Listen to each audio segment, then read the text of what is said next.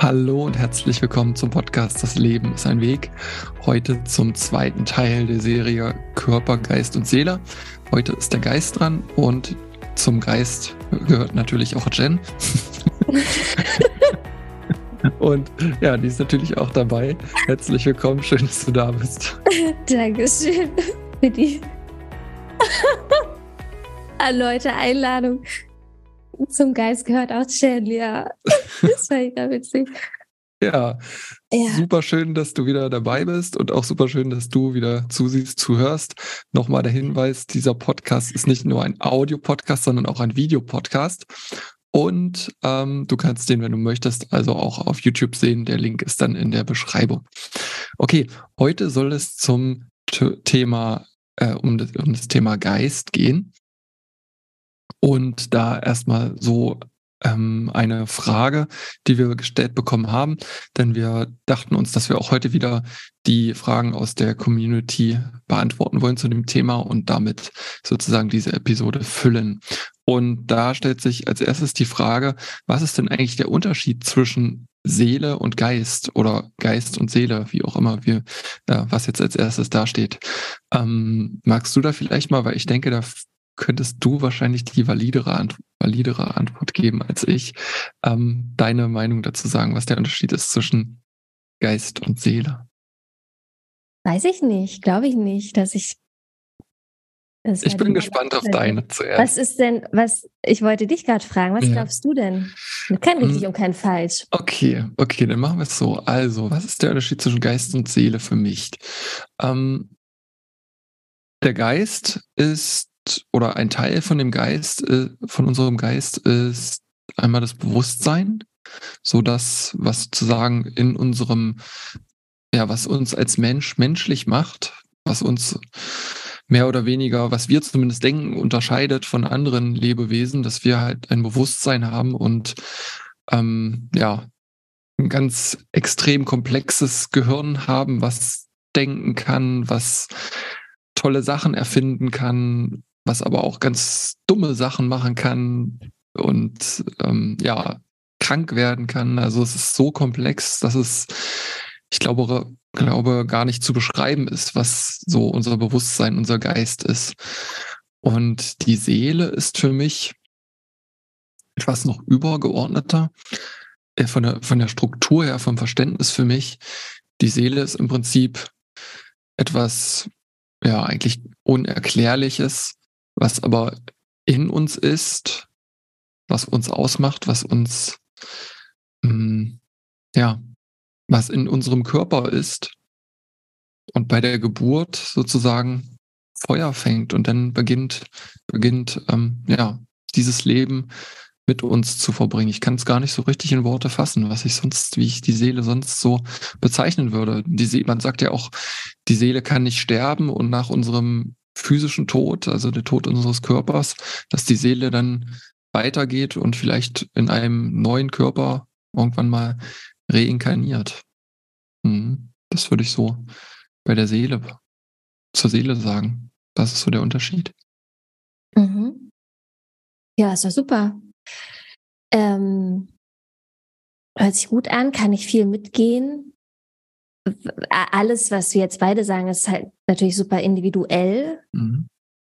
und von dem her schon wahr, weil wir die Welt ja aus verschiedenen Lebensrealitäten wahrnehmen, ähm, weil sich dazu auch die Wissenschaft streitet. Was ist denn der Geist? Was ist Seele? Also es gibt keine, klar, ich könnte jetzt den Duden wahrscheinlich aufschlagen, dann wird da wahrscheinlich vielleicht irgendeine Definition drinstehen, die habe ich mir jetzt aber nicht angeguckt.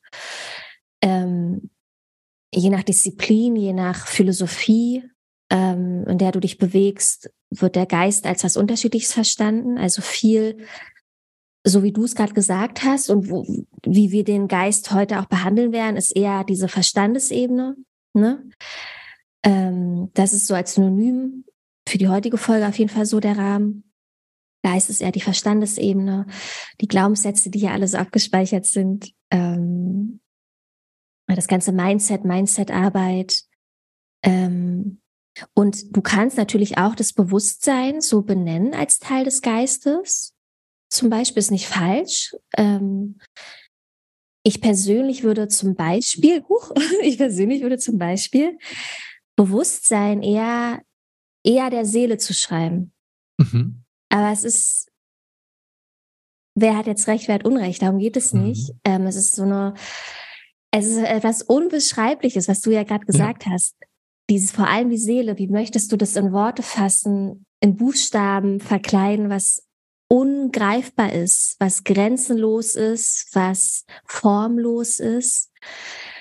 Mm, aber dennoch würde ich dieses Bewusstsein, weil Bewusstsein ist ja etwas, auch etwas Grenzenloses, Formloses, ähm, etwas Wahrnehmendes. Bewusstsein ist ja etwas, das etwas wahrnimmt irgendwie, mhm. ne? Irgendwie übergeordnet. Also würde ich eher dem Verstand, dem Geist noch überordnen. Aber ähm, genau, weil ich mit Geist, also in dieser Folge, wie gesagt, den Rahmen setzen wir mit Geist eher den Verstand als Synonym, ne? Mhm. Geist, Verstand. Ähm, ja. Ja. Und super. Seele ist, wie du gesagt hast, für mich auch, ist der göttliche Funken ähm, Seele ist, ich kann, boah, es fällt mir schwer. Ähm, es ist das Unaussprechliche, das nicht greifbare, das Formlose, das Grenzenlose, was dein Wesenskern ist. Was, was Benjamin zu Benjamin macht und was Jen zu Jen macht. Und wir sind ja alle gleich, wir sind alle eins. Und dann gibt es aber diesen einen göttlichen Funken, diesen einen Wesenskern, den nur du hast, den nur ich habe. Und der irgendwie auch eine Art Auftrag hat. Bestimmung, Dharma nennt man das im Yoga, Ne? Und unsere Bestimmungen, unsere Erfahrungen, die wir sammeln wollen, sind alle so unterschiedlich. Und das würde ich auch eher so dem See dieser Seele, diesem Seelenanteil zusprechen. Ähm, ja, und das, ja, es überfordert mich selber und ich habe darauf keine Antwort. Ich weiß es nicht. Hm. Ich weiß, dass ich nichts weiß. Ähm, ja. Es ist ein Feld der absoluten Grenzenlosigkeit und des sich Verlierens und Verrücktwerdens und wunderschön. Mhm. Ja, ja, ich denke mal, den, ähm, das, um das vielleicht nochmal einleitend zu sagen, dass das Thema ja sehr abstrakt ist gegenüber dem ersten Thema vom Körper, weil das können wir alle irgendwie sehen, anfassen, mehr oder weniger greifbar machen. Und das ist ja etwas ab, abstrakter, abstrakter und auch viel, hat viel was mit der eigenen Interpretation. Aber die Frage war ja hier ganz konkret, was ist der Unterschied zwischen Seele und Geist aus eurer Sicht, also aus unserer beider Sicht? Und das haben wir, denke ich, super beantwortet damit. Mhm. Ähm, die nächste Frage kam hier rein. Wie kann ich ruhiger beziehungsweise gelassener werden und das Gedankenkarussell abstellen? Und ähm, ich habe mir dazu ein paar Stichpunkte gemacht. Ähm, in Summe sind das fünf. Also mein Tipp wäre zum Beispiel Meditation, Achtsamkeitsmeditation zu machen. Da kannst du ähm, als ja, Meditationslehrerin natürlich ähm, ein Lied von singen, hoffe ich. Ähm, dann gibt es natürlich ähm, Entspannungstechniken, die man mal ausprobieren könnte. Natürlich dann auch das, das Yoga, ne, beziehungsweise die, der Teil vom Yoga, der denn die ähm, Bewegungsübungen damit gemeint ist. Ist das das Hatha-Yoga? Oder wie, wie heißt das, der, der Teil vom Yoga, der jetzt die Bewegungen beschreibt? Hatha-Yoga, genau. Hatha, ja. Mhm. mhm. Genau.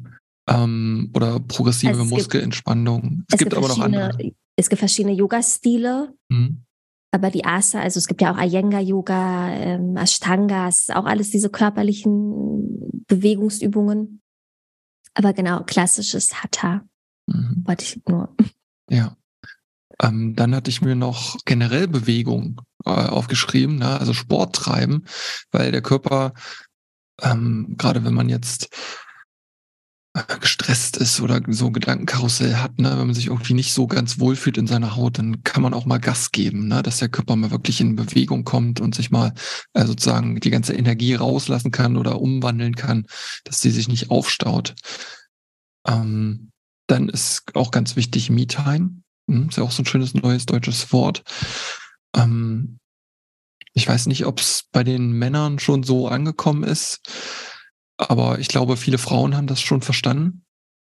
Das ist jetzt zumindest so in meiner Wahrnehmung. Ähm, ja, dann als weiteren Punkt, sich wirklich diese Denkmuster von den Gedankenkreisen, ähm, von diesem Gedankenkarussell mal genauer anzuschauen. Ne? Ähm, wo kommen diese Denkmuster her? Ist das etwas, was man wirklich mal schon mal erlebt hat? Oder ist das eventuell auch nur eine, eine Angst? Na, je nachdem, was für, was für Denkmuster beziehungsweise Gedankenkarussell sich da so, aber es ging ja konkret so ums ruhiger und gelassener werden. Ne? Oder halt so als, als alternativen Schritt, der natürlich auch meine Arbeit äh, beinhaltet, mit einem Coach einfach mal zu sprechen und schauen, ob man da ähm, in, in so einer direkten 1 zu 1 Begleitung ähm, vielleicht sowas auch behandeln kann. Das ist so, so das, was mir als erstes dazu einfällt, wie man ruhiger und gelassener werden kann. Was sagst du dazu? Ja, ja, zu allem resoniert mit mir alles total gut. Ähm, ergänzend dachte ich gerade noch so instinktiv Eisbaden. Oh ja. Also wenn Eisbaden, mhm. also sofort alle Gedanken weg. Du kannst, mhm. bist gar nicht mehr in der Lage, irgendwie hier Krautsalat oben ähm, mhm. zu haben. Eisbaden, Kältetraining holt dich sofort ins Hier und Jetzt zurück, sofort ähm, in die Präsenz. Und Atemtechniken auch. Mhm. Mm, kann man vielleicht zum Teil der Meditation zählen, ne? Ganz viel Atemmeditationen, Atemtechniken, die dich sofort ruhiger, gelassener werden lassen. Boxatmung als Stichwort. Oder Boxatmung? Herz Boxatmung. Mhm. Habe ich noch nicht du gehört. Atmest, du atmest quasi in einem Viererrhythmus gleich lang ein, hältst den Atem an und wieder aus und hältst den Atem an. Also zum Beispiel, du mhm. atmest vier Sekunden lang ein, mhm. dann hältst du den Atem vier Sekunden lang an, mhm. dann atmest du vier Sekunden lang aus mhm. und dann hältst du den Atem wieder vier Sekunden lang an. Deswegen so Box, weil das wie so eine Verstehe. Box ist. Mhm, cool. Ähm, oder die Herzkohärenzatmung, Meditation, das ist einfach fünf Sekunden lang ein und fünf Sekunden lang aus, aber ohne Atempause. Ähm, Kundalini-Yoga gibt es ganz viele wunderschöne Atemtechniken, Meditation. Also Atmung ist auch immer ein Tool, was so Herz-Kreislauf-System sehr beruhigt, ruhiger werden lässt. Ähm, und dann hast du alles gesagt. Meditation, Yoga. Mm.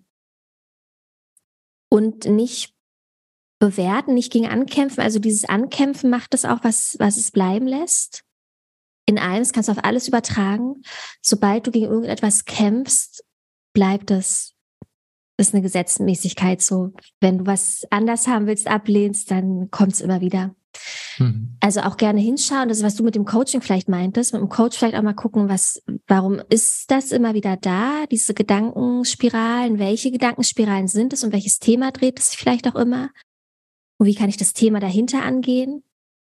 Hinter diesem Muster, hinter dieser Angst, was steckt dahinter. Ähm, und dann ist eine Technik, die ich benutze, weil ich habe das extrem, mein Kopf ist ja auch 24-7 an, ähm, meine Krone ist ja auf und da ist immer was los. Ich habe immer Bilder am Kopf und Geistesblitze und ich kann das ganz gut abstellen, ähm, indem ich mich entscheide, und das ist etwas, was du tun kannst, mit deiner Willenskraft, mit deiner Geisteskraft, um beim Thema zu bleiben. Mhm. Du kannst mit deiner Willensstärke, was ich dem Geist zuschreibe jetzt, ja, entscheiden, ab jetzt nur noch zehn Prozent. Nur noch zehn Prozent denken, nur noch zehn Prozent hier oben. Oder nur noch 60 Prozent, was auch immer du gerade brauchst. Aber ich bin zum Beispiel ein Typ, ich bin ja dann auf 160 Prozent, generell immer. Mhm. Und dann kann ich sagen, jetzt nur noch 60 Prozent. Und wenn ich auf 60 bin, bin ich, bin ich dann eigentlich wie andere Menschen auf 100.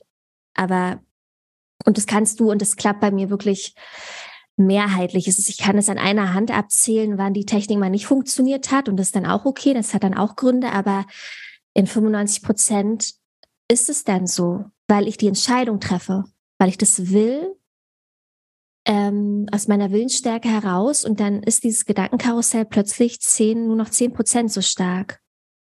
Ähm, das gerne mal ausprobieren. Also mir hilft das sehr. Es klappt wirklich mehrheitlich immer. Mhm. Hat nie von gehört von der Technik, aber klingt auf jeden Fall interessant. Das hat meine Lehrerin mir beigebracht. Mhm. Weil ich halt, ich, ich leide darunter wirklich sehr. Ähm, also leiden, ja, es belastet mich zu Teil, je nachdem, was ich halt gerade mache. Und wenn ich halt auch mal Ruhe brauche, ähm, ist natürlich auch phasenabhängig, ne? Und in manchen Phasen, wo es stressiger ist, habe ich das dann halt mehr. Und wenn ich dann aber ja irgendwas mache, was wo mir das jetzt nicht dienlich ist, dass hier oben das Karussell angeht, ähm, benutze ich diese Technik. Und das hat mir sehr geholfen, weil sie mir das so empfohlen hat. Und ich war dann eben verblüfft. Es ist, weißt du, alles im Leben ist eine Entscheidung, die du triffst. Und wenn die wirklich aus dir, aus dem Innern herauskommt, wenn deine Intention ganz klar ist, glasklar, aus dem Herzen, dann öffnen sich alle Türe und Tore in allen Lebensbereichen. Nicht nur, ob dein Gedankenkarussell jetzt aufhört, ob du Mhm. plötzlich gesund wirst, ob du plötzlich den Job bekommst, den Traumpartner. Wenn du willst und die Intention klar ist und aus dem Herzen, dann, also, was soll denn da noch nicht klappen? Ja, das stimmt. Das ist die Kraft des Geistes auch. Ja. Mhm. Ja, das stimmt. Habe ich selber schon erfahren dürfen. Mhm. Mhm. Ähm, wo wir das Thema gerade schon. Ähm, Oh, ich bin wieder eingefroren, kann es sein? mm, bedauerlicherweise ja. Soll ich mal, wollen wir mal stoppen? Ja, ich kann das rausschneiden. Guck mal, ob du. du raus? Weil ich muss jetzt, Ja. ich weiß nicht, woran das liegt. Hm, Ist ja nicht schlimm, das Thema war ja gerade abgeschlossen. Guck mal, ob du, weiß ich nicht, das. Das Thema war zufällig abgeschlossen, aber nicht, dass das jetzt ähm, Das ist nicht schlimm, wenn da jetzt immer zehn wieder Sekunden. passiert. Achso, jetzt bist du ja da. Was hast du denn gemacht? Nichts, ich habe auch nichts anderes gemacht als sonst, keine Ahnung. Das Handy hängt Ja, aber was hast du denn jetzt eben gemacht, dass es wieder geht, meine ich? Ähm, na, es kommt so eine Werbefläche, so ein Werbebanner Ach so. und den gehe ich, den gehe ich auf Schließen. Ah, okay. Mhm. Okay, lass weitermachen. Ja, weil die, das Thema Meditation gerade schon ähm, Bestandteil war einer Antwort, war hier noch die Frage, wie fange ich am besten an zu meditieren? Es fällt mir schwer, die Gedanken abzustellen. Hast du einen Tipp? Die geht dir richtig direkt an dich. Ja. Ich habe einen super Tipp. Ein super krassen Tipp. Ähm, der beste Weg, der beste Tipp, um, um erfolgreich zu meditieren, ist, fang einfach an. Bitte.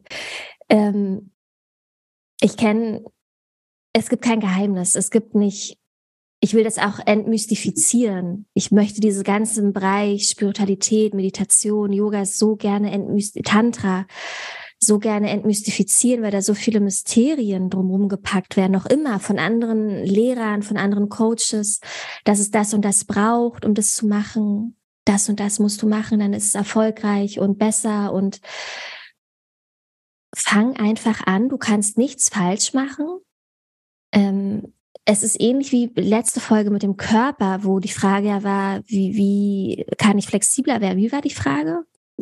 Frage Yoga- ist, achso, beim letzten Mal war ja, war ja eine ähnliche Frage mit, wie kann ich flexibler werden, gelenkiger werden, um Yoga Mhm. zu machen oder Mhm. irgendwie so. Und Ja, da, ja, da ist halt genau das Gleiche. Du, du musst nicht erst gelenkig sein, flexibel sein, um Yoga machen zu können, sondern du wirst mit jeder Yogastunde flexibler, gelenkiger. Mhm. Beharrlichkeit, dranbleiben, Disziplin. Du musst nicht fertig gebacken sein, um zum Mhm. Yoga zu gehen. ja, Und genauso ist es mit der Meditation. Du, hier oben kann das Gedankenkarussell on fire sein, ja? Krautsalat hier im Kopf. Ähm, kann volle Kanne da sein. Nimm das mit auf dein Kissen. Der Anspruch ist nicht, dass du leer sein musst, dass der Geist ruhig sein muss. Dann brauchst du ja nicht mehr meditieren. Mhm.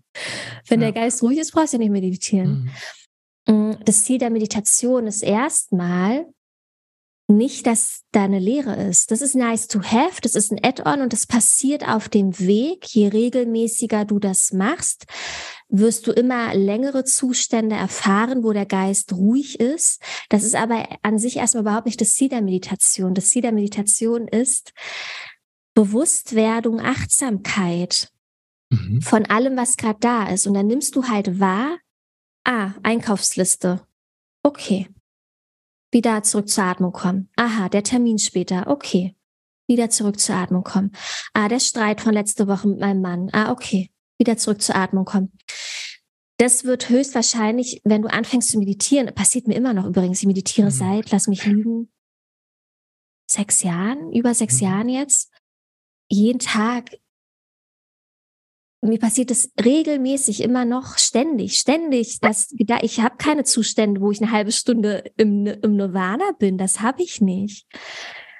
Und das ist halt, das ist Meditation, die Wahrnehmung, dass da gerade ein Gedanke ist, dass da ein Gefühl ist, dass da eine Körperempfindung ist und das dann nicht zu bewerten als gut oder schlecht, sondern einfach weiterziehen lassen, was hochkommt, wie so eine Wolke am Himmel, sagt man ja immer der Gedanke, der hochkommt, das Gefühl, die körperliche Empfindung, das Jucken, der Schmerz im unteren Rücken, wahrnehmen, dass es da ist und vorbeiziehen lassen, wie eine Wolke am Himmel. Das ist eigentlich die ein, eigentliche Meditationspraxis. Darum geht's erstmal, wenn du anfängst. Und milde mit dir zu sein, ganz milde, ganz liebevoll mit dir zu sein, den Anspruch fallen zu lassen, du musst fertig gebacken sein, du musst schon ähm, ein Zen-Buddhist sein, um dich auf dein Kissen setzen zu können. Musst du nicht. Komm unfertig, komm mit deinem Lärm im Kopf, komm mit deiner Unruhe, mit deiner Nervosität. Mit jedem Mal nimmt es immer, immer ein bisschen mehr ab. Erwartungslos. Ja. Verspielt auch. Auch da ganz verspielt rangehen, ohne Strenge. Ja. Und das, was du gerade sagtest, trifft ja auch auf andere Lebensbereiche zu. Ähm, ich habe das in meinem Umfeld jetzt ganz, ganz oft und häufig und selber diese Gedanken auch schon gehabt, aber ich bin der Meinung, ich habe sie größtenteils abgelegt, sich immer zu sagen, wenn man jetzt irgendwie ein bestimmtes Ziel hat, gerade vielleicht auch im Bereich ähm, Selbstständigkeit oder muss jetzt gar nicht, dass es beruflich ist, sondern einfach, dass man etwas Neues lernt, was man an, an, an andere weitergibt. Zum Beispiel, wenn du jetzt Yoga, Yoga-Lehrerin bist oder ja, Yoga-Lehrerin, das war super, super Beispiel. Wie war denn das bei dir, als es dann hieß, ähm, du hast jetzt deine erste Yogastunde vor fünf Leuten ähm, und du bist jetzt hier der, der Host, du musst das jetzt äh, anleiten. Also ich kann mir vorstellen, dass man erstmal aufgeregt ist und sagt, nee, ich bin noch nicht so weit, ich bin noch nicht bereit, ich bin noch nicht das und das, ich bin noch nicht das und das. Aber du musst das gar nicht schon perfekt sein, weil das ist niemand. Und selbst die größten Stars, die vor zehntausenden Leuten stehen, sind auch aufgeregt, wenn die auf die Bühne gehen. Das gehört halt dazu. Und man muss nicht immer schon wirklich perfekt sein, um etwas zu machen, sondern man sollte wirklich einfach mal machen. Auch in anderen Bereichen. Genau, Amen. Ich unterstreichen, voll, genau. Ja. Genau, die, die Ernsthaftigkeit rausnehmen, die, die Strenge rausnehmen, verspielt locker rangehen. Wenn es nicht klappt, auch nicht lange. Bei Meditation nicht den Anspruch, da 20 Minuten zu sitzen mhm. in der Stille. Das ja. ist nein. Ja. Fang mit zwei Minuten an, dann mit mhm. drei, dann fünf Minuten, irgendwann bist du mal bei zehn. Und da wirst du nicht zehn Minuten in der Stille sein. Dich werden die ganze Zeit Gedanken und Gefühle besuchen. Und das ist wunderschön. Das muss so. Und ganz langsam anfangen, Schritt für Schritt. Ja, definitiv. Ja, Lilo möchte ja auch noch kurz zum Podcast was beitragen. Ich werde sie gleich nochmal etwas um Ruhe bitten. Ähm, ich fange einfach mal, ich mache einfach mal weiter mit der nächsten Frage. Und zwar mit nehmen wir jetzt bitte Lilo. ähm, das ist eine schöne Frage. Wie, ich, wie gehe ich mit Ängsten und negativen Glaubenssätzen um? Wie kann ich sie auflösen? Wie gehe ich mit Ängsten und negativen Glaubenssätzen? Also zu Ängsten können wir, glaube ich, beide gut was sagen. Ähm, negative Glaubenssätze auch. Ich, ich fange einfach mal an, wenn es für dich okay ist. Ja, klar, ist ja dein Spezialgebiet, wollte ich eh gerade vorschlagen. okay, danke. Ist ja dein das Business. ist auch Lilos Spezialgebiet.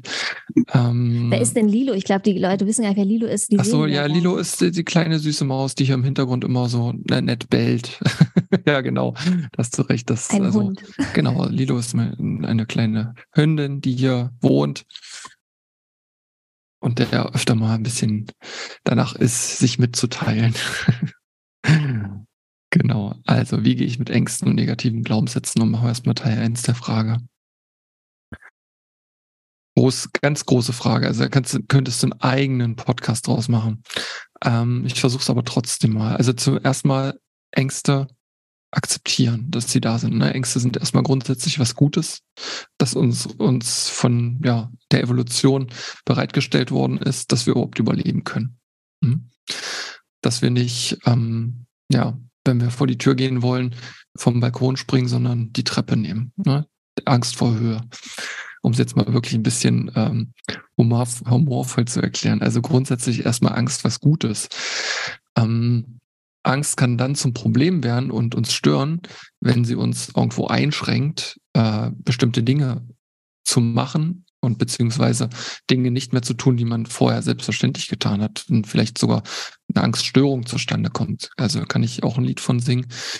Ähm, Jen auch, wem das, wer das Näheres, da werden wir jetzt vielleicht nicht mal so explizit drauf eingehen, auf unsere Angstgeschichten, aber ähm, es gibt ja noch ähm, weitere Folgen mit dir und mir, wo wir da detaillierter drauf eingehen, was uns da äh, begleitet hatte und wie wir da wieder rausgekommen sind. Also wichtig ist, das zu akzeptieren und dann zu schauen, ist diese Angst überhaupt wirklich reell ähm, gerechtfertigt oder ist die eventuell äh, ungerechtfertigt? Und das kann man, kann man zum Beispiel ähm, versuchen herauszufahren äh, oder versuchen herauszufinden. Diese Angst, die, um die es dir da gerade geht, haben die andere Menschen auch in der, in der breiten Masse oder nicht? Bei mir zum Beispiel Angst vorm Autofahren. Gucke ich mich gucke ich einfach raus aus dem Fenster, sehe hunderte Autos jeden Tag vor der Tür lang zu, äh, langfahren und gehe davon aus, dass diese Menschen nicht alle Angst haben von Auto, vor dem Autofahren. Klar ist Autofahren irgendwo gefährlich, es können Unfälle passieren, es sterben wahrscheinlich auch täglich Menschen beim Autofahren, aber 99,999 Prozent der Menschen, die Autofahren, steigen danach lebendig und gesund und munter wieder aus. Also ist die Angst erstmal so generell vom Autofahren zu haben nicht wirklich gerechtfertigt. Das ist schon ziemlich sicher und auch wird ja auch immer sicherer dadurch, dass die Autos von alleine bremsen können mittlerweile und ja, hat Airbags und Anschnellgurte. Also das erstmal so zu, zu den Ängsten. Ähm, negative Glaubenssätze ist wieder, ist eigentlich die gleiche Herangehensweise. Ähm, ich versuche gerade mal ein Beispiel zu finden für einen negativen Glaubenssatz. Ähm, zum Beispiel der Glaubenssatz, ich bin dumm.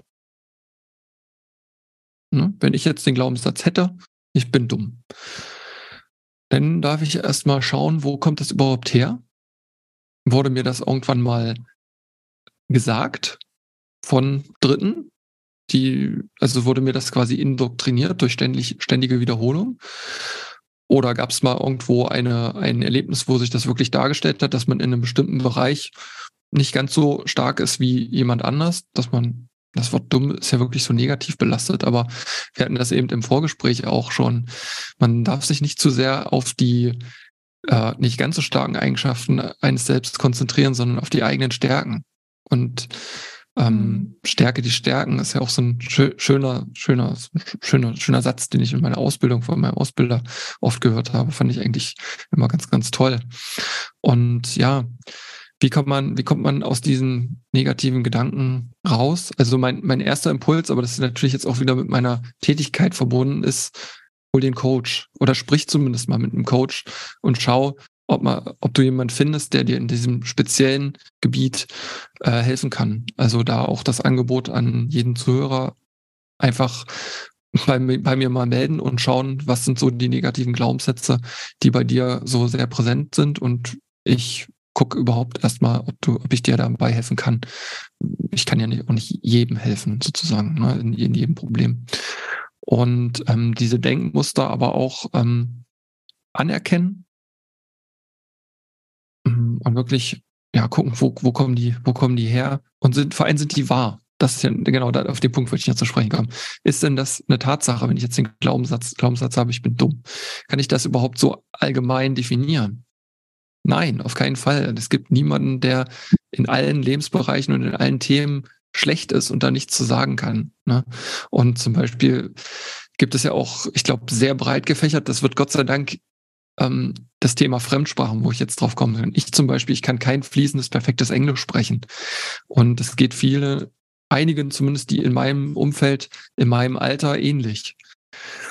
Ähm, jüngeren Menschen, zehn Jahre jünger oder die jetzt aktuell in der Schule sind, finde ich, haben das Glück, dass sie Fremdsprachen, im Speziellen jetzt Englisch, wesentlich besser lernen können und freudvoller lernen können, weil es viel mehr Möglichkeiten gibt, diese Sprache, dieser Sprache mit oder Fremdsprache mit Spaß zu begegnen. Man kann Netflix-Serien gucken auf Originalton und so weiter. Das gab es damals so in der prägenden Phase, als ich Englisch in der Schule hatte, nicht. Aber deshalb bin ich nicht dumm, nur weil ich nicht Englisch sprechen perfekt kann, so wie ich das gern könnte. Also sich da einfach mal anzuschauen, ist es nur ein kleiner Bereich in deinem Leben, dem du vielleicht nicht ganz so stark bist. Und das jetzt runtergebrochen auf, auf andere Glaubenssätze auch wirklich mal zu betrachten, ob die überhaupt wahr sind. Das war jetzt recht ausschweifend, aber ähm, ja, ich sag's mal wie Forrest Gump, das ist alles, was ich dazu sagen kann. Ja, ist doch ähm, voll super. Und ergänzend dazu, ähm, es erinnert mich ein bisschen an ähm, The Work von Byron Katie. Ist eine ganz mhm. tolle Methodik. Dieses Überprüfen, ist das wirklich wahr? Bin ich wirklich dumm? Ja, zum Beispiel das, das Beispiel, ich bin dumm. Ist eine ganz tolle Technik. Ich kann nur das Buch empfehlen von Byron Katie, The mhm. Work. Mhm. Gibt es also auch auf Deutsch aber. Ja.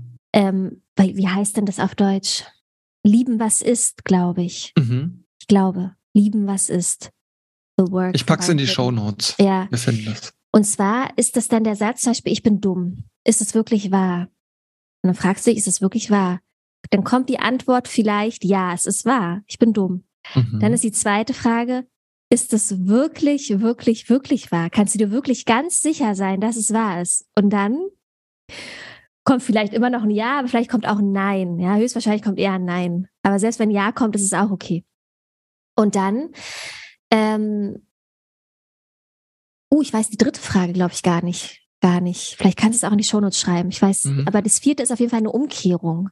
Mhm. Dass du das umkehrst, den Satz, und dafür Beispiele findest. Die, die Umkehrung ist dann zum Beispiel, ähm, ich bin klug. Mhm. ja. Mhm. Und dann findest du Beispiele aus der Realität, aus deiner Vergangenheit, wo das bestätigt wird. Dass du zum Beispiel hast du mal in der dritten Klasse ein Deutschdiktat geschrieben und hast eine zwei bekommen. Ja, du hast irgendwie, ähm, was noch ein Beispiel? Du wirst auf jeden Fall, das ist auch eine witzige ähm, evolutionäre ähm, Geschichte von unserem Gehirn, wenn du eine offene Frage stellst, ich bin klug und ich will jetzt Beispiel dafür finden, dein Gehirn muss diese Loop schließen. Du öffnest mit einer Frage eine, eine Schleife und dein Gehirn, unser Gehirn ist so veranlagt, das möchte Antworten finden. Es mag keine offenen Loops. Das ist mhm. manchmal ähm, in diesem Gedankenkarussellbeispiel hinderlich, dass das immer antworten will. Aber in solchen Fällen ist das richtig gut, weil du findest Beispiele plötzlich warum du klug bist, warum du liebenswert bist, warum du wertvoll bist, warum das Leben leicht ist, warum alle Männer wundervoll sind, was auch immer dein Glaubenssatz war, ne? Und dann findest du Beispiele aus der Vergangenheit. Und wenn es nicht in deinem Leben ist, kannst du auch bei anderen gucken. Guck nach außen ausnahmsweise mal. Ja, ansonsten empfehle ich ja auch immer nach innen zu gucken. Aber guck mal im Außen, wo findest du im Außen, wenn es nicht in deinem Leben zufällig ist, aber im Außen Beispiele, wo es Beispiele gibt, dass Männer wundervoll sind, dass das Leben leicht ist, dass ähm, das Leben Freude bedeutet, was auch immer.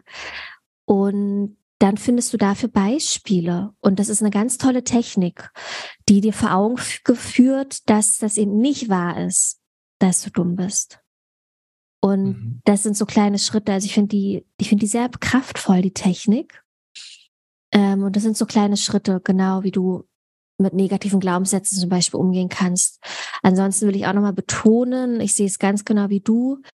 Das allererste, was du gesagt hast, Akzeptanz. Ähm, vor allem von in Bezug auf Ängste natürlich, ne? aber auch von negativen Glaubenssätzen. Die haben eine Berechtigung, dass du das denkst, hat ja einen Sinn dass du diese Angst hast, hat einen Sinn. Es hat dir irgendwann mal den Arsch gerettet. Das musst du auch nicht verstehen, warum das da ist und warum du das denkst. Ist nice to have, kannst auch alles in einer Gesprächstherapie aufwühlen und aufarbeiten. Ähm, Warum das jetzt da ist, ist ein Add-on, wenn du das weißt, musst du aber nicht. Zur Auflösung brauchst du den Grund nicht wissen. Es wird dir irgendwann sehr gedient haben, dass du diesen Glaubenssatz gefasst hast und dass die Angst jetzt da ist. Es wird dir irgendwie geholfen haben. Darauf darfst du vertrauen. Und dann völlige Anerkennung dessen, dieser Angst, diesen Glaubenssatzes. Erst wenn das passiert, ein Full Body Yes, Eigenverantwortung übernehmen auch. Full Body Yes, zu deiner eigenen Scheiße, die du dir kreiert hast auch. Ja, Wie, unser mhm. Leben ist ja ein Abbild unserer inneren Glaubenssätze und Überzeugungen. Mhm. Radikale Akzeptanz zu dem, zu diesem Glaubenssatz, zu dieser Angst. Und dann erst kannst du es loslassen, in Anführungszeichen, auflösen, in Anführungszeichen. Du lässt es halt sein, ne? Das ist eher so meine, mein Ansatz, meine Sprache. Ähm, es darf dann da sein und es regiert dich nicht mehr. Sonst es beherrscht dich. Wenn du es halt wegschiebst, wenn du es nicht akzeptierst, wenn du es ablehnst, beherrscht es dich. Und wenn du im Frieden damit gehen kannst, eine völlige Akzeptanz, sogar Liebe darauf werfen kannst, mit Liebe und Güte auf diese Anteile blicken kannst, dann beherrschen die dich nicht mehr, sondern du beherrschst sie in Anführungszeichen. Also du kannst sie dann sein lassen. Es ist dann nichts mehr, was dich unbewusst lenkt und regiert, ähm, so, es ist parallel, darf es da sein, aber es ist nichts mehr, was dich beeinflusst, was dein Leben ähm, steuert, sondern du sitzt am Lenkrad wieder. Ja, mhm. aber dafür muss dieser Schritt, den du gesagt hast, vorerst passieren. Völlige Annahme. Ohne das geht es nicht. Sonst ist es ein Hinauszögern. Es geht gut kurz. Es gibt ganz viele, vor allem im Mindset-Bereich, gibt es ganz viele Techniken, wie du Ängste, Glaubenssätze loswirst, auf Mindset-Arbeit. Aber auf Mindset-Arbeit löst sich langfristig nichts, wenn du den Körper nicht mitnimmst und diese Selbstverantwortung, diese Selbstakzeptanz, Selbstverantwortung vor allem, die muss mitgenommen werden, sonst wird es dich immer wieder einholen. Ja, du kannst kurzfristig dann mit ein paar Affirmationen, die du dir aufsagst, ähm, kurzfristig das gut auch beheben. Aber langfristig reicht Mindset nicht nur. Vor allem bei Ängsten nicht.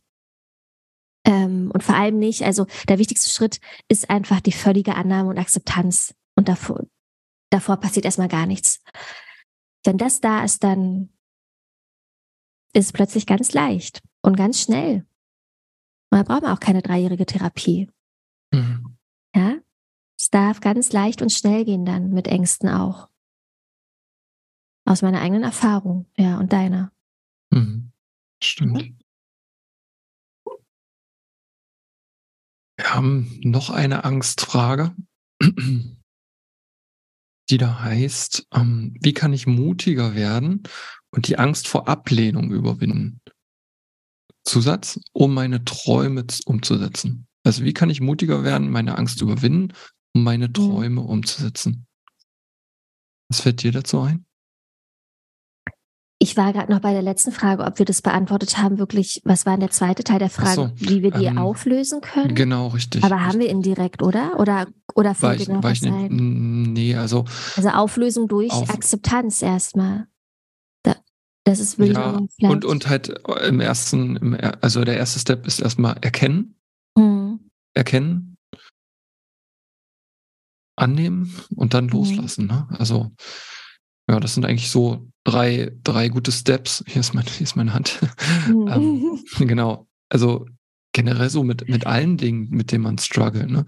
Erstmal erkennen, dann die Dinge annehmen und dann loslassen. Ja. Und ohne, also mein, mein Coach hat es auch mir immer so gesagt, wenn ich den, wo ich den Stift nicht in die Hand nehme, kann ich ihn auch nicht loslassen. Deswegen ist die Annahme auch so wichtig. Ja. Und genau, ja, voll. Und weiß ich auch nochmal genau, Hilfe suchen, Hilfe, Hilfe, ja. Hilfe suchen aus meiner eigenen Erfahrung. Du musst das nicht alle, also gerade wenn wir von Ängsten mhm. auch sprechen, ne, die dich lähmen, die dich beeinflussen in deiner Freiheit, bitte Hilfe holen. Du musst das nicht alleine machen. Nach Hilfe zu fragen ist große, große Stärke. Mhm. Ja. Durfte ich auch als letztes Jahr erkennen. Ist auch ein Glaubenssatz in mir, der auch letztes Jahr erst gefallen ist. Ähm, sich unsicher zu zeigen, ist gefährlich für mich, dachte ich lange. Nach Hilfe zu fragen bedeutet Schwäche. Das habe ich auch erst letztes Jahr aufgelöst, wusste ich nicht. Mhm. Ja. Und nach Hilfe zu fragen, ist mutig und stark und es ist sicher, nach Hilfe zu fragen und es ist sicher, sich verletzlich zu zeigen. Und ja. vor allem, wenn wir über Ängste sprechen, bitte, bitte hole dir Hilfe. Das ist ganz wichtig. Kein Zeichen von Schwäche. Im Gegenteil, es bedeutet so viel Mut, sich zu zeigen in seinen Ängsten. Und es hilft manchmal, so eine helfende Hand zu haben, äh, die auch eine neutralere Position ja einnimmt und, und die neue Sichtweisen geben kann. Und ähm, gerade wenn wir im Bereich Panik sind, Panikattacken, ne, Angstzustände, wo wir ja beide ähm, auch ein Lied von singen können, mhm bitte einen Coach, einen Therapeuten, ähm, was auch immer dir gut tut, ähm, lass dir helfen. Das ist ja ganz wertvoll. Hm. Stimmt, ja. Okay. Ja. Also wie kann ich mutiger werden und die Angst vor Ablehnung überwinden, um meine Träume umzusetzen? Also hinter der, in der Frage steckt ganz, ganz viel. Ähm, die Angst vor Ablehnung ist da, aber jemand hat Ziele und Träume, aber traut sich nicht, die Steps zu gehen, weil die Angst vor Ablehnung da ist. Hast du einen Tipp? Ich würde die Frage auch gerne in deine Ecke, ja. den Ball in deine Ecke würde er rollen, weil das ist doch so dein, ich kann, dein Ich kann gerne anfangen. Was, was würdest anfangen. du denn empfehlen, ja? Also, ich fange vielleicht sogar mal von hinten an weil da liegt eigentlich der Kern. Um meine Träume umzusetzen, darfst du, also um deine Träume umzusetzen, jetzt vielleicht die, die Sprache an, die, an den Fragesteller. Ähm, mach dir erstmal deine ganz klare Absicht, warum du diese Träume er erreichen möchtest. Man, man, kann auch sagen, man spricht auch von, von dem Warum. Ne?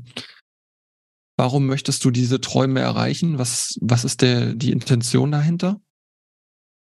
Und dann, wenn du dir diese klare Absicht gesetzt hast, dass du wirklich dieses Ziel erreichen möchtest, was auch immer das ist, Freiheit möchten viele, finanzielle Unabhängigkeit, das sind so ganz, ganz klassische äh, Ziele, zumindest so in meiner Bubble mit den Leuten, mit denen ich Kontakt habe. Ähm, und wenn ich da dann aber die klare Absicht gesetzt habe, bis zum Ende des Jahres möchte ich frei sein. Dann kommen wir wieder zu diesem Sein, Tun, Haben. Du musst zuerst jemand sein, dann kommst, dann kommst du ins Tun und dann wirst du das Ziel erreichen, dann kommt das Haben. Ne? Du kannst nicht erst sagen, ich will das und das haben. Und wenn ich das sozusagen als Belohnung bekommen habe, ich habe mir diesen Fernseher auf Kredit gekauft oder ich habe dieses, ähm, diese Reise gemacht, dann bin ich motiviert und dann mache ich. Funktioniert meistens nicht. Und um zu der Angst vor der Ablehnung zu kommen, da darfst du auch erstmal wieder wirklich zum einen, wenn die Ablehnung kommt,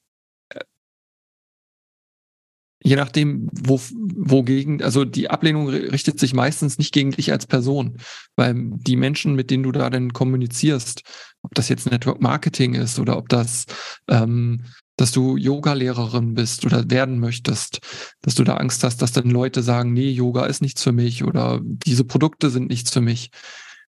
Da darfst du ganz schnell immer erkennen, dass diese Ablehnung nur gegenüber deinem Angebot ist und nicht an dich persönlich gerichtet, weil den Mensch, mit dem du darüber sprichst oder dem du das Angebot machst, du kennst du ja wahrscheinlich vorher schon und der mag dich ja, er lehnt ja nicht dich ab.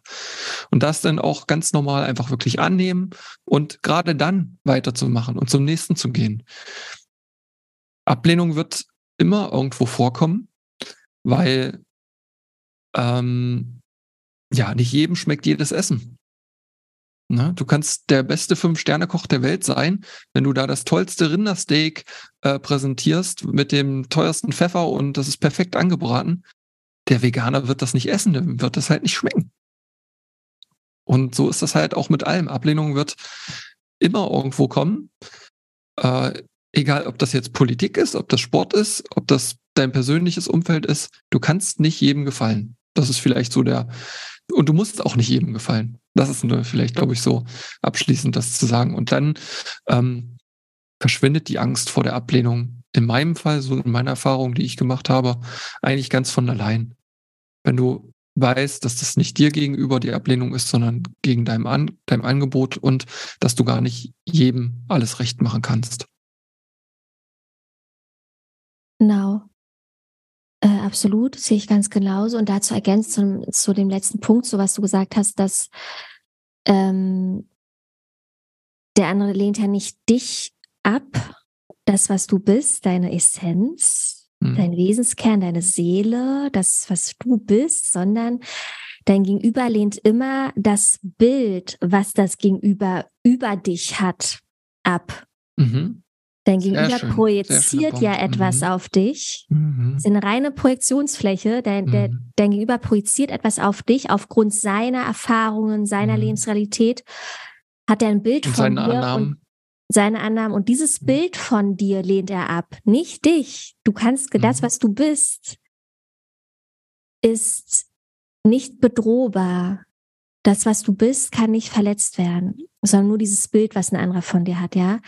Das auch nochmal. Aber ähm, ich sehe das ganz genauso wie du. Ich würde ähm, ergänzend noch sagen, also nochmal oder wiederholen, das schadet ja nicht, wie wir es eben auch hatten völlige Annahme deiner Angst vor Ablehnung. Das dient dir. Anerkennen, warum es da ist. Das ist ein uralter Überlebensinstinkt in uns. Mhm. Wir haben früher, wir sind Herdentiere immer noch. Wir sind Säugetiere, wir sind Herdentiere. Wir überleben nur in Gruppen, in Verbindungen. Wir brauchen Nähe, wir brauchen Intimität, sonst verkümmern wir. Es gibt ja diese Experimente mit Babys. Kaspar Hauser, war das nicht? Mhm. Weiß gar nicht. Mhm. Ich werde es noch nicht ja, aufgekommen, halt, richtig, ja. Ja, wurde halt, oh, warte, ich bin gefroren. ich muss mhm. kurz. Ja, du kannst es weiter, bei, ja, wie du möchtest. Schneiden das kurz. Ja.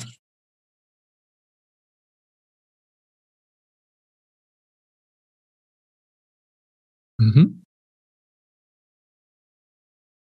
Also, Kaspar Hauser. Da gab es ein Experiment. Ähm, er wurde, glaube ich, als Baby in den Raum gesperrt und wurde nur durch so eine Klappe gefüttert und ähm, halt kein Körperkontakt, keine Nähe, keine Sozialisierung. Und der ist, oh, ich weiß nicht, ach, der ist ziemlich früh gestorben, als Kind noch, als Jugendlicher. Also, ich weiß leider nicht genau. Oh, hörst du das? Ja, ich habe was gehört, aber ich weiß nicht, was es war. Warte mal. Das, nee, das ich gar nicht gehört. Das war wieder das Add-on, ne? Ja, warte mal. Ich, ich schließe hier nochmal alles kurz, müssen es rausschneiden. Ja, ist gut. Sorry. Das ist nicht schlimm. So. Also, ich fange nochmal bei Kaspar Hauser dann an. Mhm. So, also, Kaspar Hauser ist ja ein schönes Beispiel dafür. Ähm, der wurde als Baby in einen isolierten Raum gepackt und nur durch eine Klappe oder ähnliches gefüttert, aber es gab keinen Körperkontakt, keine Berührung, keine Intimität, keine Sozialisierung. Und ich habe jetzt, ich glänze jetzt hier mit gefährlichem Halbwissen. Ich weiß nicht, mit welchem Alter er gestorben ist, aber er ist sehr früh gestorben. Als Kind, als Jugendlicher. Ähm, er ist nicht sehr alt geworden, weil eben diese Körperlichkeit, diese Verbindung, Nähe, Sozialisierung brauchen wir als Menschen.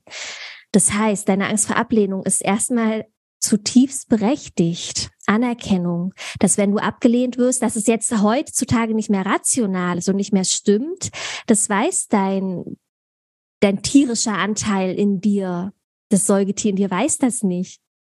Es glaubt, wenn du abgelehnt wirst, von der Gruppe ausgeschlossen wirst, ausgestoßen wirst, bist du nicht überlebensfähig, weil das früher so war. Wenn wir uns von der Herde, von der Gruppe getrennt haben, haben wir allein nicht überlebt. Als Frau schon fünfmal nicht. Ja, als Frauen ist die Angst auch oft größer vor Ablehnung und das hat unter anderem diese Gründe.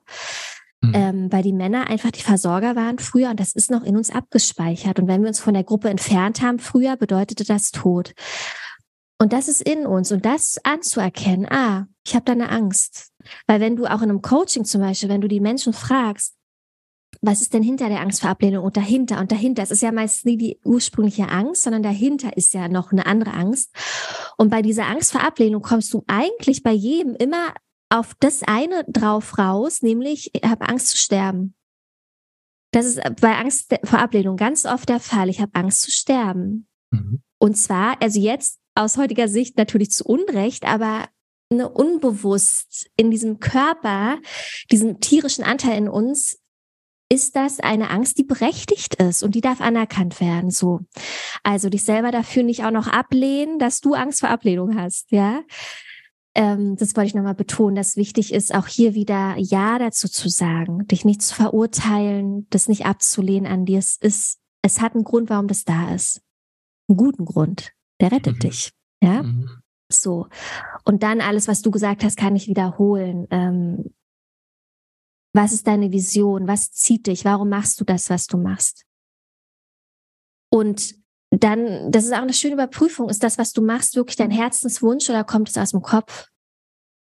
Weil wenn es wirklich aus deinem Herzen entspringt, dann wird diese Vision, die du hast, dein Warum größer sein als deine Angst vor Ablehnung. Du machst es dann trotzdem. Ja. Wenn es aus dem Kopf kommt, wirst du merken, wirst du immer ins Schleudern geraten. Du wirst es dann nicht machen. Du wirst nicht das und das tun, das und das sagen, weil die Angst vor Ablehnung größer ist und dich regiert, weil das, was du machen willst, gar nicht wirklich aus deinem Herzen entspringt, sondern aus dem Kopf. Und dann hat es keinen Bestand. Es hat keinen Bestand gegenüber Zweifeln gegenüber Ablehnung, dann hörst du auf nach der ersten Ablehnung. Wenn es aber aus deinem Herzen kommt, dann kannst du zehn Ablehnungen bekommen und du machst weiter, weil diese Vision zieht dich, die ist größer, die zieht dich nach vorne. Das finde ich aber auch immer ein schöner, ja, äh, indirekt quasi eine schöne Überprüfung. Du kannst die Angst vor Ablehnung dafür nutzen, um, um, dein, um deinen Wunsch, dein Ziel zu überprüfen. Ist das was aus mhm. dem Herzen oder aus dem Kopf so? Genau. Und dann, es gibt diesen schönen Satz, was Peter über Paul sagt, sagt mehr über Peter als über Paul aus. Wenn andere Menschen vor allem schlecht über dich sprechen, schlecht ist das immer ein Zeichen, dass dieser Mensch unzufrieden ist mit sich. Mhm. Ähm, es sagt mehr über den Menschen aus, der schlecht über dich redet, als über dich. Jemand, der mit sich im Frieden ist, im Reinen ist, der spricht nicht schlecht über andere, der hat was Besseres zu tun. Das heißt, Du kannst den Menschen eigentlich nur Liebe schicken, eine Umarmung anbieten. Ähm, es hat nichts mit dir zu tun, wenn jemand anderes schlecht über dich redet. Nichts mit dir zu tun, sondern mit der Person, mit seinem Innenleben, mit ihrer Innenwelt. Ähm, und da die Erinnerung wieder, ne? Die Person lehnt das Bild von dir ab, was diese Person sich gemacht hat über dich aufgrund ihrer Erfahrungen und mhm. Glaubenssätze, nicht dich selbst, nicht das, mhm. was du wirklich bist, deine Essenz, die kann gar Ganz nicht wertvoll, ja. werden. Ja, ja, das stimmt. Genau. Stimmt. Und was du auch gesagt hast, als letztes wiederholen, ist auch ganz wichtig, was du auch gesagt hast, Benjamin. Du musst nicht jedem gefallen. Lass den Anspruch los, dass du für jeden sein musst. Find deine das geht Nische auch. Nicht. Das ja. geht nicht. Find deine Nische. Du musst nicht alle abholen. Du kannst nicht alle abholen. Find deine Nische finde deine Expertise, es kann ein ganz kleiner Bereich sein, aber dieser kleine Bereich ist dann ganz wertvoll für die Menschen, mhm. für die du es machst. Und lass die Erwartung an dich selber los, dass du für alle sein musst. Kannst du nicht. Bist du nicht, musst du nicht. Du musst nicht jedem gefallen. Und darin liegt ganz viel Freiheit, wenn du diese Wahrheit erkennst, dass das, was du machst, sagst, nicht von allen gemocht und verstanden werden muss. Ruhe in dieser Wahrheit dass das, was du machst und tust und sagst, nicht von allen gemocht und verstanden werden muss. Das ist Frieden dann. Ja. Mach es für die, für die es wichtig ist. Konzentriere dich auf die, denen du damit hilfst. Konzentriere dich auf die, die dich hören wollen, die mhm. dich brauchen. Und davon gibt es genug. Konzentriere dich nicht auf die, die es scheiße finden, die wird es immer geben. Ja. Konzentriere dich auf die, für die du es machst, die es brauchen. Und du wirst gebraucht. Du hast ein Geschenk und du wirst gebraucht und du bist gewollt und für die Leute machst du das. Super schön. Ja. Mhm. Okay. Dann kommen wir zur für heute letzten Frage. Mhm. Ähm, Thema Überstimulierung in unserer Zeit und wie reguliere ich mich? Mhm. Da würde ich tatsächlich dich bitten, einmal zu, anzufangen. Ja. ähm, das zielt so ein bisschen aufs Nervensystem ab, ne? So Sympathikus, Parasympathikus. Sympathikus ist halt der Teil, der aktiv wird bei hier Angst, Panik, Fight or Flight Modus, ne? Ähm, das ist der Sympathikus, der ist gut. Äh, also der hat auch gute Seiten. Den brauchen wir halt, wenn wir losrennen müssen, wegrennen müssen, kämpfen müssen, uns verteidigen müssen, ist der an, dieser Nervensystem, Teil, Nervensystemteil. Und Parasympathikus ist dann halt eher zuständig für, ähm, wenn wir in der Meditation sind zum Beispiel, wenn wir sanftes Yoga machen, das ist dieser Teil der Ruhe, Gelassenheit, Ausgeglichenheit. Und das zu regulieren, darauf zieht es halt ab. Ne? Wie können wir diese Nervensystemzustände regulieren, dass wir nicht immer ständig im Sympathikus sind, also in diesem Angstmodus, Stressmodus, das ist Sympathikus ist dann aktiviert was bei uns, dem, der Mehrheit der Menschen bei uns im Westen der Fall ist, ohne dass wir das merken, sind wir eigentlich dauernd angespannt, dauernd gestresst, unbewusst. Ähm, und wie können wir uns wieder mehr regulieren, in diesen Parasympathikus-Zustand zu kommen, mehr Entspannung, Gelassenheit, Ruhe und so zu finden? Darauf zieht die Frage also ab. Ähm, und das ist ähnlich wie das, was du am Anfang gesagt hast, äh, mit dem, auf deine Antwort, wie können wir ruhiger, gelassener werden? Alle Punkte, die du da genannt hast, kann man hier auch gut ein, einfach anwenden. Meditation, Yoga, mhm. Atemtechnik, Eisbaden ist super. Ähm, und solche Sachen. Also finde Kreativität, was immer dich kreativ werden lässt, reguliert dich auch sehr, sehr gut dein Nervensystem. Vielleicht schreibst du, vielleicht malst du, zeichnest du, tanzen, Bewegung in jeglicher Form. Ein Waldspaziergang mit den nackten Füßen auf der Erde laufen kann sehr regulierend sein fürs Nervensystem. Im Wald sein frische Luft einzuatmen, Lärm wegziehen, ne? Natürliche Geräusche, Vögel zwitschern hören, nicht die laute Straße vor der Tür. Ähm, solche Dinge. Mm. Und möchte aber davor nochmal trotzdem auch einen Schritt gehen, weil das ist gerade in der Szene, in der ganzen Achtsamkeitsszene, Spiritualitätsszene, Embodiment, Bodywork, ein absoluter Trend Nervensystem. Dieses Schlagwort mhm. ist gerade überall. Du musst dein Nervensystem regulieren, du musst dein Nervensystem mitnehmen. Heilung geht nicht mehr ohne Nervensystem. Mhm. Und darin liegt eine Wahrheit.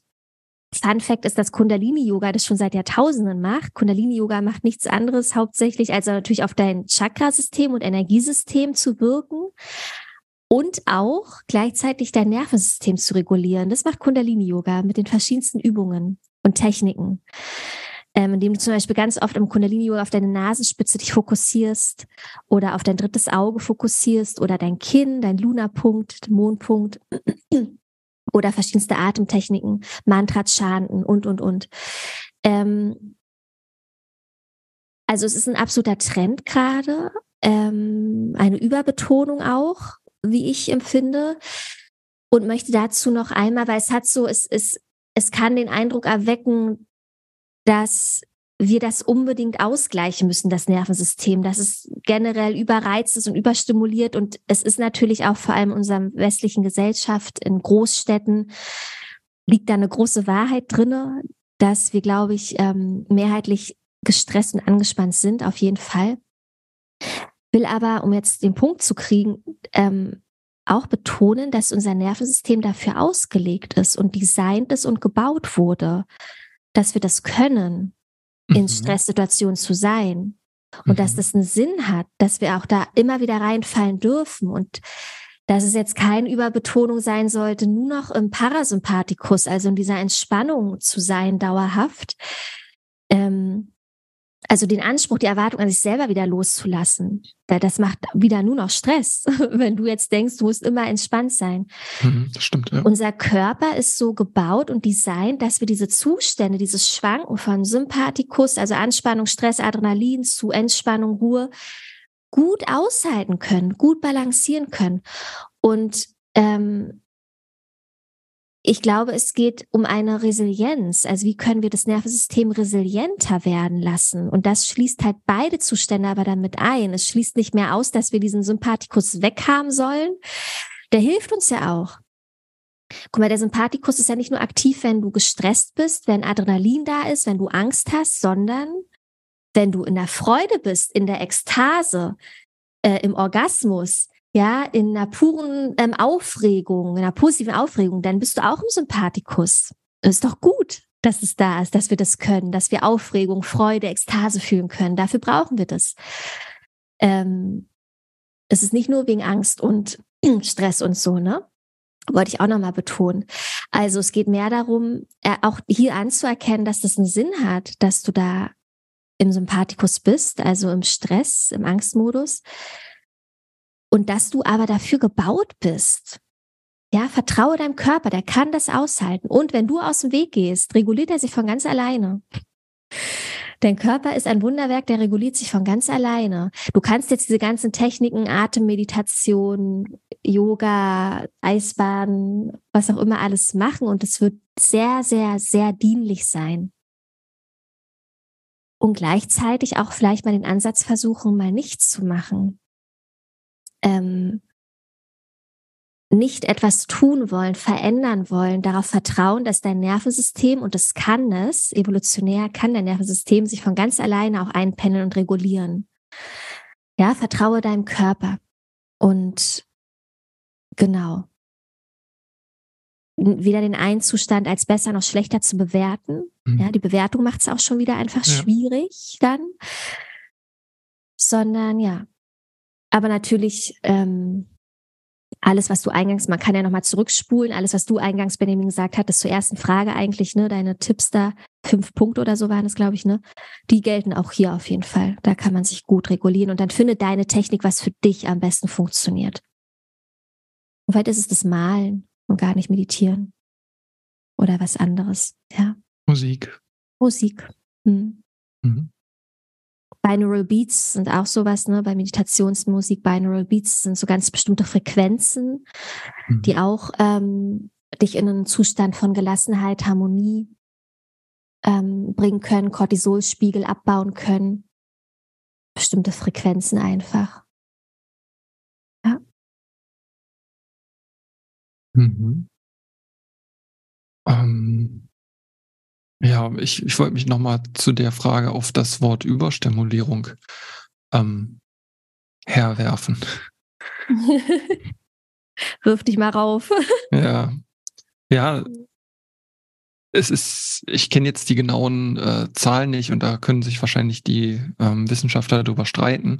Aber ich meine mal gehört zu haben, dass wir in unserer heutigen Welt ähm, an einem Tag so viele Reiz, so vielen Reizen, äußerlichen Reizen ausgesetzt sind, wie ein Mensch im Mittelalter, wo das Durchschnittsalter 30, 40 Jahre ist in seinem ganzen Leben.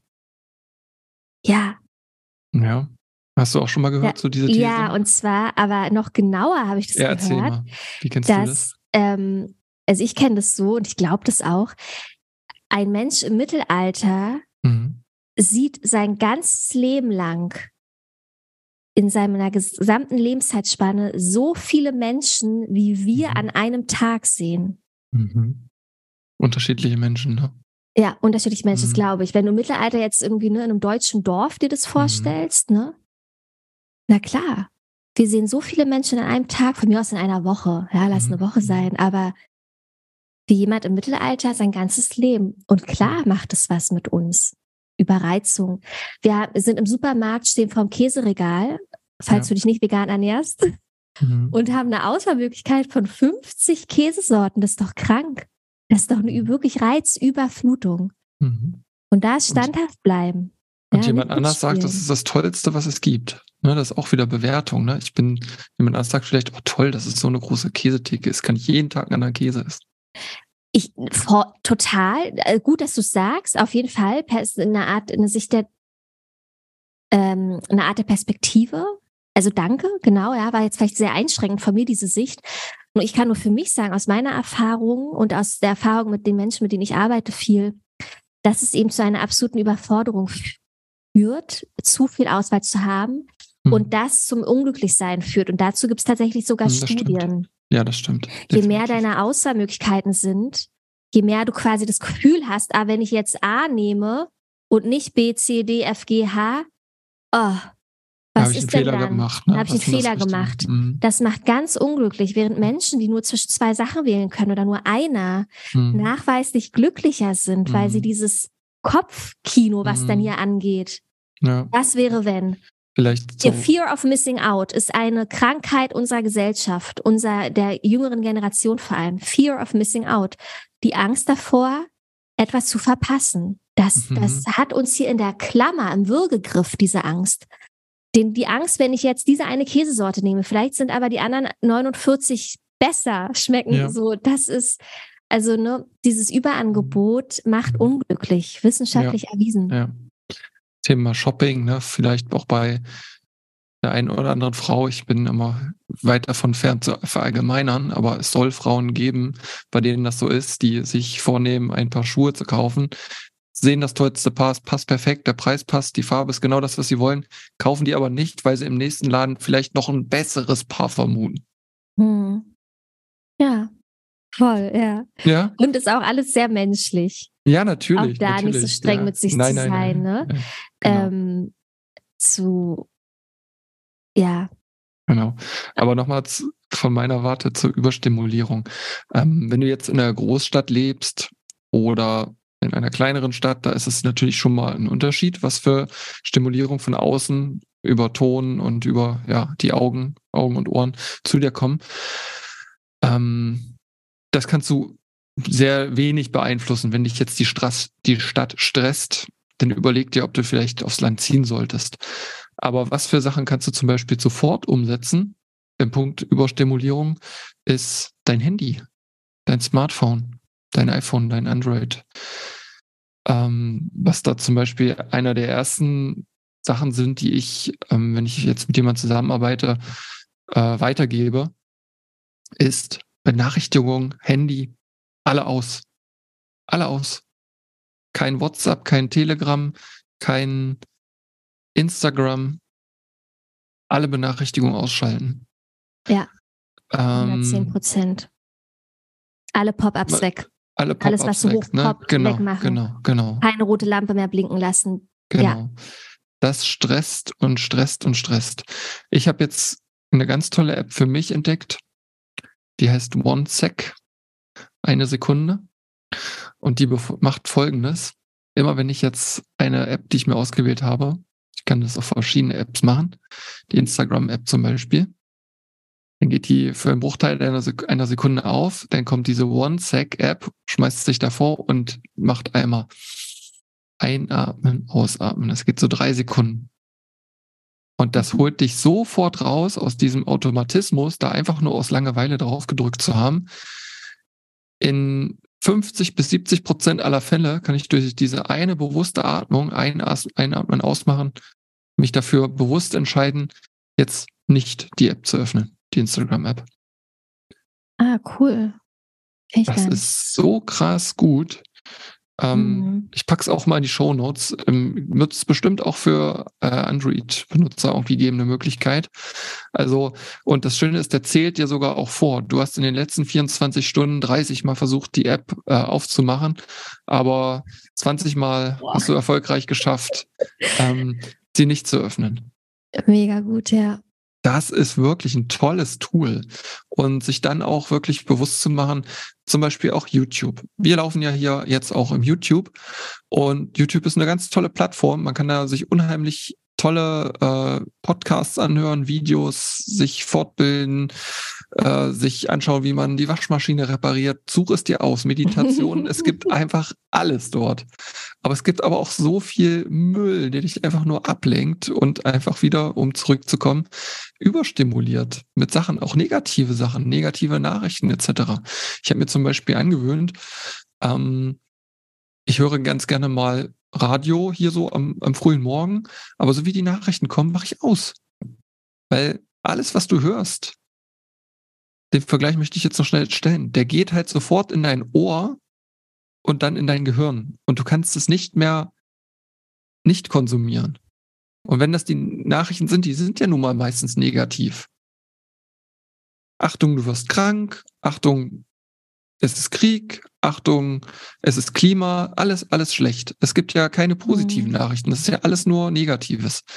Und das ist, um es nochmal zu verdeutlichen, dieses, was übers Ohr reinkommt, das ist genauso wie wenn du auf der tollsten Hochzeit der Welt bist, gehst an dem Buffet vorbei und alles, was da steht, geht automatisch in deinen Mund rein. Du kannst gar nicht dich davor wehren. So ist das wie mit den Ohren. Du kannst nichts dagegen tun. Und wenn du abschaltest, dann guckst du dir das Buffet erstmal an. Da kommt dann auch das Wort Medienkompetenz hinzu, aber das ist vielleicht nochmal ein ganz anderes Thema. Ähm, und sich wirklich bewusst dafür zu entscheiden, wann man was konsumiert und dann aber auch wirklich nur das, wo man sich bewusst für entscheidet, was einem auch gerade gut tut. Ja, damit kann man diese Überstimulierung in unserer heutigen Zeit zumindest bei den Punkten am Telefon oder Radio, was man selber ein- und ausschalten kann, Fernseher, ähm, da kann man schon mal ganz, ganz viel beisteuern. Ja, und wo du jetzt gerade sagst, man kann sich bewusst dafür entscheiden, habe ich so eine Loop zum ersten, zum also Einstieg gehabt, dachte ich so, mhm. nerv, das Bewusstsein, was du ja zum Geist zählst, weil das Bewusstsein ja doch auch zum Geist zugehörig, was ich ja eher zur Seele jetzt ge gezogen hatte. Mhm. Weil dieses sich bewusst entscheiden, was ist denn das? Disziplin, Willensstärke, Willenskraft. Fokus. Das würde ich auf jeden Fall dem Geist zuschreiben. Da dachte ich gerade, naja, fällt das Bewusstsein doch Geist. Sorry, ganz anderes Thema wieder, aber das ist mir nochmal aufgefallen. Hm. Nee, danke für deine Ergänzung, war voll ähm, wertvoll. Ähm, absolut richtig. Hm. Schön. Ich gucke nochmal ganz kurz, dass wir keine Frage vergessen haben.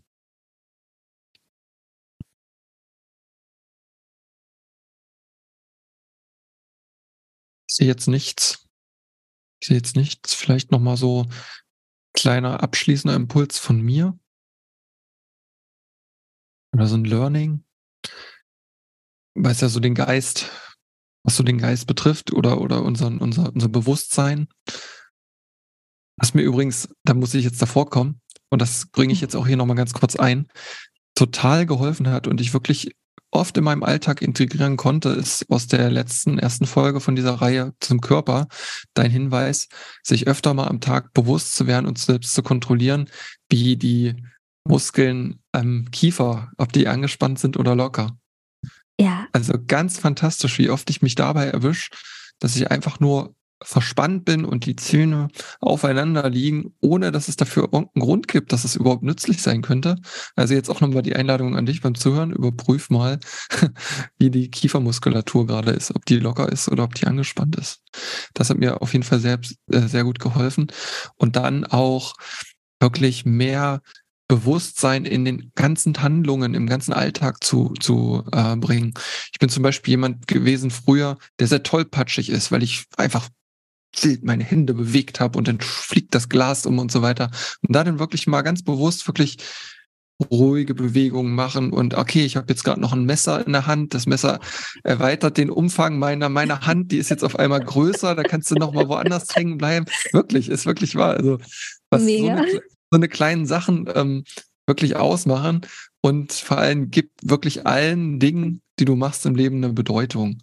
Dass du wirklich nicht so ganz doll, klar ist man ein Gewohnheitstier und macht vieles so automatisch, aber gib wirklich mal, versuch mal in den nächsten Stunden äh, oder in den nächsten zehn Minuten nur allen Dingen, die du machst, eine Bedeutung zu geben. Warum machst du jetzt das? Warum, äh, ja, keine Ahnung, ob du uns jetzt gerade im Auto hörst oder wo auch immer oder zusiehst guck mal deine nächsten Handlungen, die du so machst, warum du die machst. Da kann, können ganz interessante Sachen bei herauskommen. Mhm. Ja. Ja, spannend, habe ich noch nie probiert. Ähm, werde ich jetzt mal versuchen, mir anzugucken. Mhm. Eine Bedeutung, dem ja. Leben, Handlungen eine Bedeutung zu geben. Ja. ja. es knüpft so ein bisschen an dem, was ich eh immer denke und sage. Ähm, alles ist heilig und unschuldig oder nichts ist es. Daran erinnert es mich. Meinst du das vielleicht in dem Rahmen? Dass alles so quasi eine mhm. Bedeutung hat. Und zwar also alles ist heilig. Nichts ist bedeutungslos. Alles ist Defin alles. Definitiv, definitiv. Alles ist heilig. Das mhm. Gute mhm. wie in Anführungszeichen das Schlechte, das, was wir mhm. als schlecht bewerten, mhm. zumindest. Ja. Auch das ist heilig und bedeutungsvoll. Ja. ist zwar jetzt, wir hatten das Thema ja schon mal, ist zwar jetzt nicht meine Sprache, aber ich äh, fühle das total. Ich weiß, mhm. was du meinst und gehe da absolut mit. Das stimmt. Ja, hast du noch irgendwas abschließend, was du mit auf den Weg geben möchtest? Alles ist okay. Äh, alles ist okay. Alles, alles ist jetzt bereits schon gut. Ja, mhm. alles ist jetzt schon bereits gut. Und du bist Schöpferin, Schöpfer deines Lebens. Und wenn du das Gefühl hast, dass irgendeine Veränderung kommen darf, dann liegt es in deiner Hand. Mit deiner Willensstärke und Geisteskraft könntest du das ändern. Und zwar jetzt, sofort und in Leichtigkeit, wenn du das willst. Ähm, weil dein Geist ein Wunderwerk ist, grenzenlos. Du bist Grenzenlosigkeit. Dein Bewusstsein ist Grenzenlosigkeit. Und damit kannst du, wenn du es möchtest, wenn eine Sehnsucht in dir vorhanden ist, auch alles erreichen und ändern, was du willst. Oder es auch nutzen, dieses Bewusstsein, diese Kraft, um zu erkennen, dass jetzt schon alles gut ist, mhm. perfekt, heilig. Bereits jetzt. Es gibt ja immer nur diesen jetzigen Moment, mhm. der jetzige Augenblick. Und da gibt es nichts zu verbessern. Also du bist bereits jetzt schon vollständig. Ja. Das stimmt. Das stimmt. Okay. Ja, da möchte ich noch dann das Ganze abschließen und ich freue mich schon mega auf die nächste Folge zum Geist. Die wird ganz toll. Zur Seele. Äh, zur Seele, entschuldige. Aber das ist ja auch zur vielleicht Seele. das Gleiche, ja, oder? Ja. ja. Man weiß es ja. nicht. ich glaube, das wird richtig cool.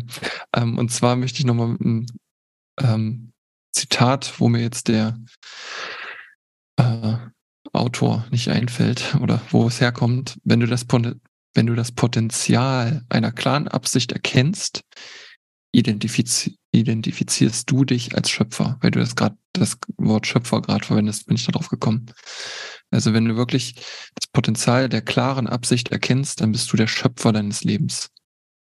Ich hatte das ja vorhin schon mhm. äh, gesagt mit den, wo die Frage war mit den Ängsten, äh, Angst vor Ablehnung, um die, um das Ziel, um die Ziele zu erreichen.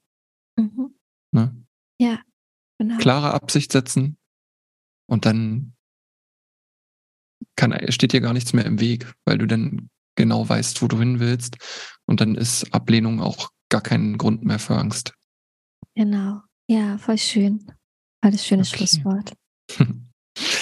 Ja, dann schönen Dank fürs Zuhören. Schönen Dank an dich, dass du wieder dabei warst. Und ich freue mich schon aufs nächste Mal. Bis bald. Ja, ich mich auch. Bis bald.